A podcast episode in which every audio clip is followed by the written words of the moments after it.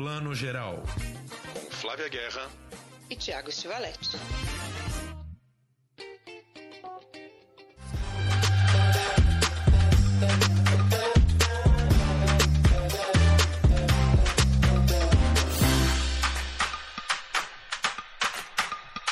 Bom dia, boa tarde, boa noite, bem-vindos a mais uma edição especial do Plano Geral, especial Sessão Vitrine, última sessão vitrine do ano. Tivemos um ano maravilhoso aí com edições especiais, né? Foram cinco, seis filmes maravilhosos aqui, entrevistas com todos os diretores que passaram por essa sessão promovida pela distribuidora Vitrine, né? Que pega aí cinema, salas de cinema de autor em várias capitais brasileiras a preços populares e acessíveis. E a gente tem hoje Eduardo Morotó aqui com a gente, diretor de A Morte Habita a Noite, o último filme da sessão vitrine aí. Eduardo, um diretor aclamadíssimo aí que tem uma carreira fortíssima em curtas-metragens, premiados aí que circularam né, por, por vários festivais. Vou citar apenas alguns aqui: Agreste Adentro, Exílio, Quando Morremos à Noite, é, Eu Nunca Deveria Ter Voltado, e que chega agora ao seu longa-metragem, que estreou nada menos que no Festival de Roterdã, foi selecionado aí para o Festival de, de Roterdã e agora finalmente ganha as telas brasileiras depois de passar por alguns festivais nacionais. Eduardo, muito bem-vindo aqui ao nosso Plano Geral. Obrigado, prazer enorme participar do podcast, que eu sou um ouvinte frequente. Que maravilha. E a gente ama trazer sotaques pernambucanos para cá, que é o nosso preferido, né, Flávio? A gente nem disfarça. Não, a gente não disfarça não, a gente adora.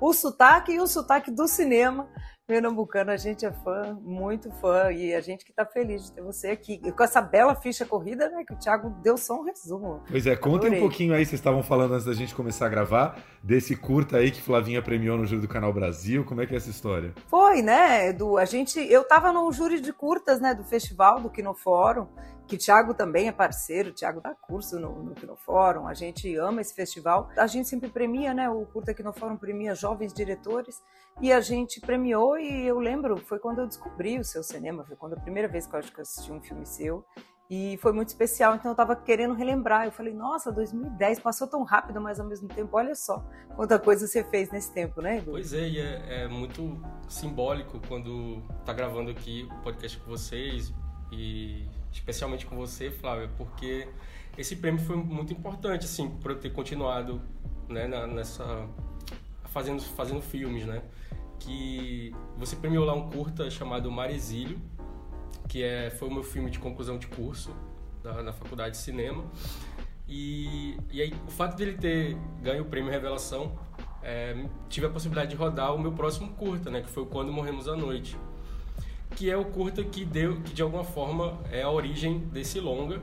E foi um curta que me abriu muitas portas, que passou para muitos festivais, ganhou muitos prêmios. Então, eu, eu sempre penso que ele, assim, que esse prêmio me fez continuar fazendo filmes. Eu não sei como é que eu, que eu iria continuar é, fazendo filmes sem esse, esse, sem ter recebido esse prêmio. Então, por isso que é bem simbólico estar gravando aqui com você. Muito legal. Vamos falar um pouquinho então do A Morte Habita a Noite, aí o seu longa, que tem aí como personagem principal o Raul, que é um homem de mais ou menos 50 anos, aí desempregado, né, é, alcoólatra, um cara que gosta de beber muito, muito, é, que gosta ali da vida noturna, da boemia e que uh, tem essa relação muito interessante com algumas mulheres na vida dele, né, vão ser três mulheres mais ou menos aí ao longo do filme, e como seu título já indica, tem um pouco aí um certo elemento da morte rondando desde o começo. Acho que não vai ser muito spoiler dizer que o filme já começa ali com uma morte acontecendo no prédio onde ele vive com essa primeira mulher dele, né, vivida pela grande Mariana Nunes.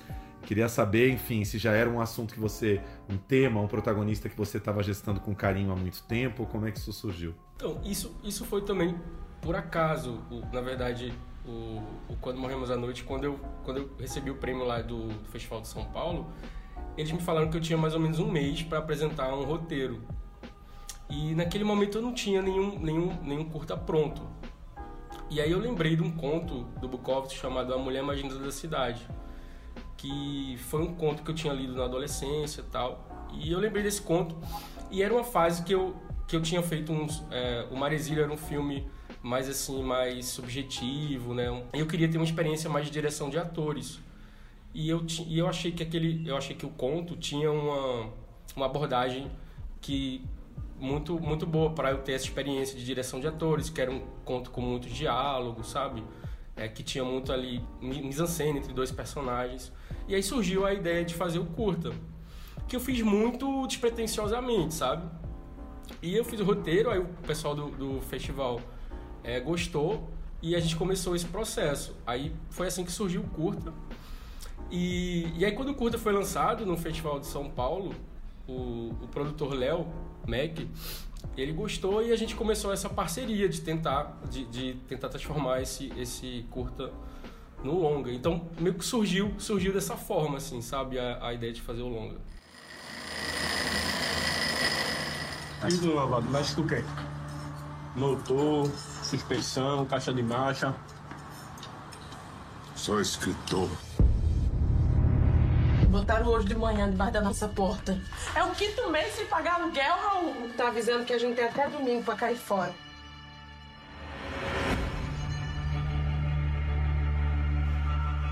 Um amigo meu de infância pulou do edifício onde morava. E qual é difícil? É edifício Marega. Que legal. É muito bom a gente ver, né, quando o, o, caminho do diretor vai sendo traçado, né? Festivais são importantes para isso, prêmios são importantes, né? Para você uma coisa puxa a outra, outra puxa uma e você ir lançando o longa. Você sabe que tem uma coisa que eu e o Thiago a gente estava conversando durante a semana é como o elenco do filme tá azeitado, né? O, ele falou já da Mariana Nunes que a gente adora, mas a Rita Carelli tá incrível, né? Eu sou fã da Rita e nunca tinha visto a Rita assim, né, atuando e nem assim, então fiquei maravilhada. Mas o Rony, né, Vilela, é um ator que a gente já conhece, conhece da TV, de papéis quase sempre secundários, né? E ele é um protagonista perfeito para essa história bukovskiana, né? Então eu queria que você falasse um pouco da escolha desse elenco, que foi mesmo a dedo, né? O seu elenco é super reduzido, a história é bem intimista. Né? O Rony se encaixou muito com, com o personagem, com o texto, ele fez, fez o, o curta muito à vontade. E inclusive ele também é, incorporou muita trouxe também muitas ideias para o curta, para o personagem. Dentro do, do trabalho dele, ele tem essa preferência por, por, personagens mais fora dos modos sociais, mais convencionais. Assim, isso é, é algo que está né, na trajetória dele. Então foi encaixou muito bem. E a gente também é, desenvolveu uma amizade muito muito interessante assim de sempre sair para conversar para tomar umas e tal e eu acho que a, a, isso me deu também uma certa segurança de fazer um primeiro longa com um ator né que, que eu já estava construindo uma amizade que a gente já tinha tido uma experiência muito boa juntos e que ele também gosta muito de literatura ele também escreve muito e tal e ao longo dos anos ele, a gente foi desenvolvendo o filme juntos também. Então é, é algo que foi muito natural, assim, sabe? O, o é, ele, na verdade, a gente é, passar do curta pro longa com essa ideia de, de desenvolver mais esse, aquele personagem do, do, formato curta para o formato do longa. E a Mariana também eu já tinha trabalhado em outro, em outro. É, eu fiz um curta chamado Todos esses dias em que sou estrangeiro, que a Mariana já tinha feito uma participação e a gente também a gente já era amigo. E ali, e quando eu comecei a escrever a Lígia, eu logo pensei na Mariana, porque eu acho que ela tinha, elas tinham temperamentos parecidos assim. A Indy foi através de, de testes de elenco. A gente fez teste com mais de 30 atrizes e aí a gente a conheceu e enfim é, escolhemos ela. E a Rita também eu já conheci o trabalho dela. A personagem no texto ela tinha uma sabe algo sinuoso, misterioso. E a Rita, sempre que eu conversava com ela, às vezes ela, ela me transmitia um pouco isso. Às vezes tinha dia que ela parecia uma pessoa mais velha, no dia seguinte ela parecia uma pessoa mais nova. Eu achava que ela se encaixava muito também com esse, com esse mistério da personagem. E aí fiz o convite e ela, e ela aceitou. E ela também é escritora, então ela também gostou do texto. Tem alguns textos ali que foi ela que trouxe nos ensaios. Então foi, foi uma relação muito, sabe, de é, com os atores de amizade, de deles colaborarem também com o texto, com o filme, sabe? É, você tá falando do elenco, tá, tá vindo aqui a cabeça. A Mariana Nunes é uma atriz que tá no, no, no momento auge dela, né? Tá no Pureza, no Alemão 2, tá no Doutor Gama, tá no M8 do Jefferson D, fazendo agora todas as flores no Globoplay, enfim, ela tá no auge. E eu tava conversando com a Flávia outro dia, assim que, que a gente viu o filme, sobre o Ronei Vilela, que é um ator. Eu sou muito noveleiro, né? A Flávia não é, mas eu sou. E o Ronei é um ator que eu, eu vejo em novela há muitos anos, sempre em papéis pequenos, né? Eu assistia com meu pai aquelas novelas da Manchete, sabe? Que ele sempre fazia. Então, quando. É verdade. Então, assim, quando eu conheci também trabalhar com ele, é um pouco. é, tinha essas lembranças de infância também, de assistir as- essas novelas com meu pai, sabe? Me corrija se eu estiver errado, mas é, é o primeiro protagonista de longa dele? É. Incrível, né? Incrível. E ele é um tipo físico muito impressionante, né? Porque ele é bonito, ele tem um corpão, enfim, ele é uma presença muito, muito forte, né? Acho ele muito interessante. E ele tem uma simplicidade também que é muito interessante. E ele, e ele às vezes. É interessante o pensamento dele. Ele às vezes prefere fazer personagens. É, sabe, fazer personagens secundários em filmes, porque ele tem liberdade de criação, do que às vezes ficar amarrado num protagonista que tá todo mundo ali sa- tendo que atender muitas demandas. Então ele, ele enfim, eu acho muito cinematográfico o- o- os desejos dele, sabe, em relação as obras e como ele como ele escolhe personagens e tal. É, eu acho muito muito específico assim o caminho dele. Essas participações que ele faz, às vezes é, é o que ele quer mesmo, sabe? Porque são personagens que ele tem que ele tem ali total liberdade para fazer o que ele quer. Muito legal. Eu queria que você falasse um pouquinho mais de Bukowski. Você termina o filme ali com um crédito, né? Esse filme é inspirado no universo de Charles Bukowski. Só relembrando aqui, é um escritor nascido na Alemanha, mas americano, né? Cresceu nos Estados Unidos, escrevia em inglês.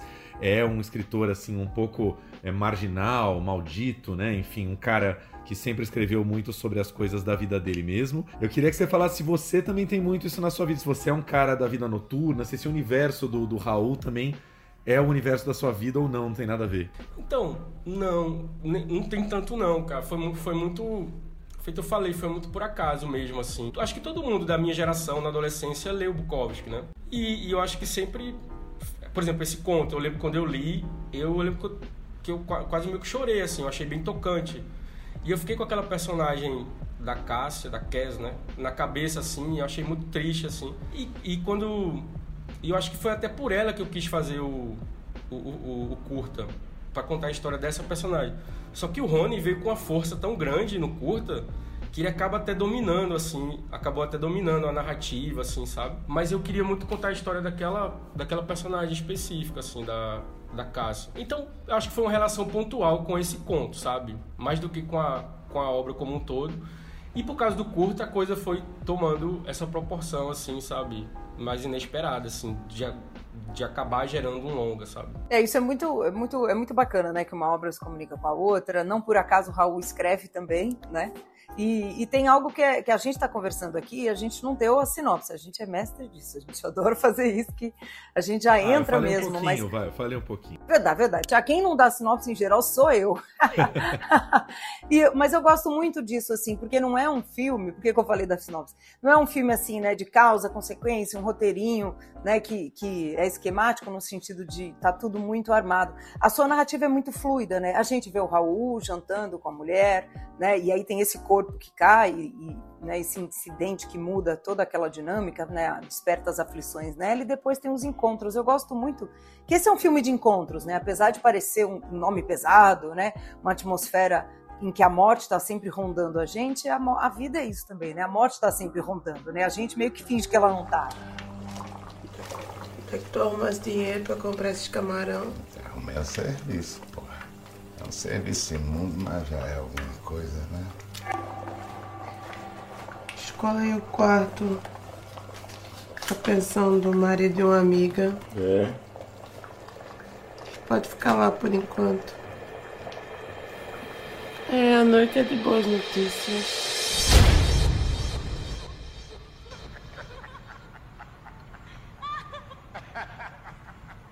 Essa coisa da morte é muito pelos os lugares em estado de ruína, né? Que os personagens circulam. Que tem uma, uma energia de morte, que é uma coisa que tem muito na, assim, na, na América Latina como um todo. A- o próprio centro do Recife, à noite, tem um, um lado muito sombrio.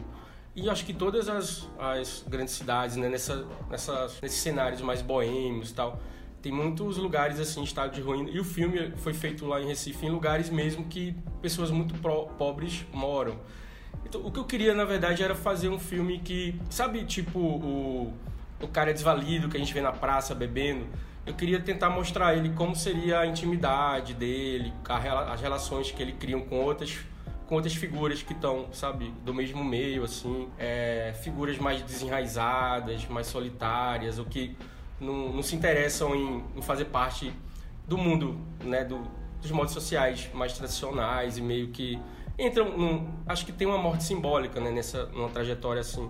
O que eu queria era mostrar mesmo como como seriam essas figuras na intimidade, acordando, conversando, tomando um café, tal. Enfim, era era meio essa essa minha minha vontade maior e mostrar como também há muita compaixão, sabe, entre eles e, e um reconhecimento também assim que acaba acaba esbarrando no afeto também, sabe? Eduardo, você que dirigiu tantos curtas premiados, aí agora faz essa passagem para o longa, queria saber como é que foi, se foi muito traumático ou se foi mais ou menos o que você esperava, demorou mais do que você imaginava, gerou mais ansiedade administrar um longa-metragem, como é que foi? Foi, foi, foi bem traumático, assim. eu era acostumado a fazer, assim, um curta atrás do outro, sabe? É, eu tive meio a sorte, assim, de um curta gerando o outro, e eu juntava, juntava os amigos e ia fazendo, e, e as ideias eram muito frescas, assim, sabe? Muito, você tinha uma ideia, é, é, botava no papel, chamava os amigos e rodava, e daqui a, daqui a pouco já estreava, e isso era muito... Enfim, é, foi uma época muito feliz, assim. Quando eu passei pro longa, é uma coisa que não você não tem esse controle, né? Você faz, o, faz um roteiro, passa para vários laboratórios, aí depois passa no edital, aí passa anos para sair é, o, o dinheiro para a gente filmar. Então, com esse filme passaram-se o quê? Uns 8, 10 anos da minha vida para fazer esse filme. Então, isso era uma coisa que eu não tinha noção e eu não estava preparado psicologicamente para isso. Então, é muito difícil essa transição do curta pro longa, né? Curta é como se fosse uma corrida de 100 metros, o longa é aquele aquela maratona, né, imprevisível. Então acho que como eu não tinha muita noção que era assim que funcionava, então foi muito difícil lidar com tudo isso. Até porque esse filme eu fiz o roteiro dele em 2013. De lá para cá eu já sou outra pessoa e eu tô falando sobre ele aqui agora em 2022. Que ano você rodou? 2017. Então tudo isso é muito complexo para nossa cabeça, porque se fosse hoje talvez eu já eu já tô fazendo já tô com outro filme para rodar, então já já é um muito diferente, então eu já sou outra pessoa também. Então tudo isso é complexo de administrar, mas eu acho que depois do primeiro a gente aprende mais sobre esse formato do longa e já sabe como lidar com, com, com, com esse formato também através do tempo, sabe? Sabendo, já sabendo que é uma, uma estrada muito longa, eu acho que, que a gente já vai sabendo como lidar, mas como eu não sabia, foi, foi difícil. Ah, com certeza, né? Imagina. Flávia pode dizer, a gente que né, cobre festivais de cinema brasileiros, às vezes você vai em entrevistas que o diretor, não é que ele tá na má vontade da entrevista, mas é isso que você falou, ele já tá três projetos adiante, aí ele vai falar de uma coisa que tá lá atrás, você sente um pouco isso, né? Total, total. E, e você quando faz o primeiro também, é, é um score, assim, como a gente, é muito diferente na linguagem curta, linguagem longa e tal. Inclusive é outro fôlego para você no, no curta ali você dá tudo de si dentro de uma semana. Você não dorme, você fica. É uma. E no longa, é, você também ainda não sabe administrar também isso durante ao longo de dois meses e tal. Eu acho que é, eu estou muito animado para fazer o segundo porque para botar em, prática também todo esse aprendizado que é, sabe? Você também viver assim a experiência do primeiro. E como é que tá esse, esse seu projeto? Que a gente a gente está aqui também dentro desse guarda-chuva lindo, né, da sessão vitrine, que a gente é fã desde sempre. E a gente quer que ele continue muito, né? E que é interessante, né, para dar essa atenção para filmes que também fogem do comum, né? Que que a, a gente adora. Como é que é esse seu segundo filme, né? Como é que você vê também dentro desse cenário do cinema brasileiro, né, que a gente sabe que resistiu nesses anos. Você filmou em 2017, 2018, foi uma tragédia, a gente sabe, 2019, pandemia. Então como é que você está, né, trazendo também? Ele estreou lá em Roterdã em janeiro, quando a gente voltou para o Brasil é, aconteceu a pandemia. E aí. Ainda ficou guardado para lançar, né? Ainda teve caminho, né? De ficar guardado. Após a estreia, vários outros festivais foram cancelados, então também o filme acabou voltando para né, para nuvem de alguma forma. Então esse, esse, segundo filme ele, ele tem muito a ver com a minha cidade lá do interior, que é conhecida como a cidade dos garçons, que lá, lá ela várias, na, na maioria dos homens saem da cidade para trabalhar como garçons. Então ela ficou conhecida como a cidade dos garçons. Você está falando de Padre Miguelinho. Frei Miguelinho. A Frei Miguelinho. Isso. Inclusive, anualmente tem a festa dos garçons lá. Que são os moradores que, voltam para comemorar. Isso vai ficar lindo, já amei, já gostei. E aí o filme, na verdade, é sobre um grupo de garçons, de amigos, é, Um deles, que já são radicados, dividem a mesma casa na Baixada, aqui do Rio. É, e um deles acaba de chegar, acaba de completar, né, 18 anos e tal. E eles moram, dividem a mesma casa e trabalham como garçons no restaurante da na Presidente Dutra, assim, na, um restaurante de beira de estrada. E o filme é um pouco sobre, sobre esse cotidiano deles, né, que a maioria dos garçons no Sudeste são nordestinos, é, de Pernambuco, Ceará, Paraíba e tal. E o filme fala muito sobre esse sentimento de ser estrangeiro dentro do próprio país, sabe? Esse é um pouco o tema do filme. Mas é, é mais para um drama, tem uma comédia? É drama. É drama. Esse, esse é os Irmãos Caraíba, Eduardo? É, os Irmãos Caraíba. Irmãos Caraíba. Muito legal. Esse cara que acaba de chegar, ele começa a não se vê mais. Ele, ele começa a questionar esse, esse, esse lugar do porquê que todo, todos os nordestinos do Rio são os, os garçons, os porteiros, as domésticas. Então, de alguma forma, ele começa a querer trilhar um caminho diferente, sabe? Muito legal. É, seus personagens, né, os personagens do, do, do, do, Edu sempre trazem essa, esse olhar outsider, né? O Raul tem isso, os garçons aí com certeza vão ter, então... E, e esse você ainda não filmou, quer filmar ano que vem? Tudo der certo, filma no segundo semestre do ano que vem. Maravilha. Querido, queríamos agradecer aqui a sua presença no último filme da sessão Vitrine, dizer que a gente adorou mesmo o filme, vimos no link, mas eu quero, quero passar na, na sala de cinema para ver ele na telona. Flavinha chegou a ver em festival ou não? Não. Também quero ver na telona. Passou Cine Ceará, não foi isso? Foi. Passou no Cine Ceará, no Festival do Rio também. É um filme que eu acho que ele é mais completo vendo no cinema, porque é um filme mais de imersão também. E a gente, enfim, não é que a gente frequente tanto, aliás, estamos em falta com o Recife, né? Mas a gente conhece um pouco aquele pedacinho assim, a gente é muito apaixonado por esse, enfim, por esse, pelo centro do Recife, por esses bairros assim, acho, acho tudo a vida noturna do Recife, acho sempre muito interessante, né? Já frequentamos mais, né, Flávio? Mais novinhos agora menos. Já, frequentamos mais, precisamos ir mais. A gente ou convidado ou ir por conta própria, porque é uma cultura assim é, maravilhosa. Eu acho que o cinema de Pernambuco é um dos cinemas mais interessantes do Brasil e porque a é interessante, né? Porque mistura, né? Essa, como você traz, né, no seu filme, Bukowski, mas traz o Brasil profundo ali, que é urbano, mas é o Brasil, né? Tem as entranhas ali. Eu acho muito lindo quando você falou que queria mostrar essa pessoa, esses outsiders, levantando. O cara trabalha, né? Tra muda de emprego, faz seu cafezinho de manhã, o que une o brasileiro, né? O cafezinho de manhã. E, né? Ama, tem um carinho com as mulheres, acho lindo. Então, é, essa cultura, né? Essa, essa mistura que o Brasil tem e que está em Pernambuco, eu e Thiago somos apaixonados. Confessos, né, Thiago? Eu também sou apaixonado pelo Nordeste porque eu acho que lá ainda tem a, a poesia do Brasil ainda resiste muito lá, sabe? E eu acho que de alguma forma isso também tá um, tem, tá um pouco nos, nos, nesses personagens do filme. São os canalhas. Só querem se aproveitar de mim. Você tem esperança que ela volte um dia? Logo meus dedos abrirão caminho através dos cabelos limpos e macios, canções como as que nenhuma rádio toca, toda tristeza escarnecendo em correnteza. Tenho cem anos que não dou. Louvaremos as ilhas e o mar. Louvaremos as ilhas e o mar. Continuamos vivos. Querido, muito obrigado pela sua presença e pela participação. Pô, eu que agradeço, foi um prazer enorme pô, acho muito massa esse o trabalho de vocês tal. Sou muito fã. Parabéns aí pelo podcast que, que enfim, tenha vida longa e continue aí é, sendo né, uma janela tão bonita aí para o nosso cinema. Muito obrigado. Fazemos com todo carinho, né, Fabinho?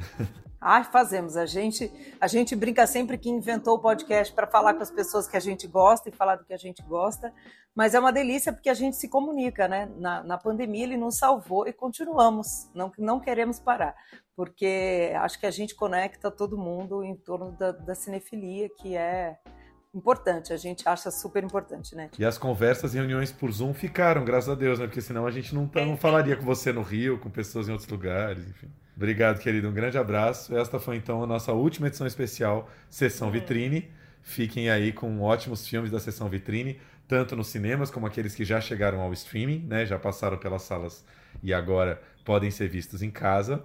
E até a próxima. Até, gente. E escutem os outros episódios, porque, como disse o Thiago, os filmes continuam aí, as conversas são atemporais. Então é uma delícia ouçam os nossos outros episódios que estão nas nossas plataformas, Spotify, Deezer, procurem a gente no Instagram e a Vitrine também, que sempre traz filmes maravilhosos pra gente. É isso aí, um beijo.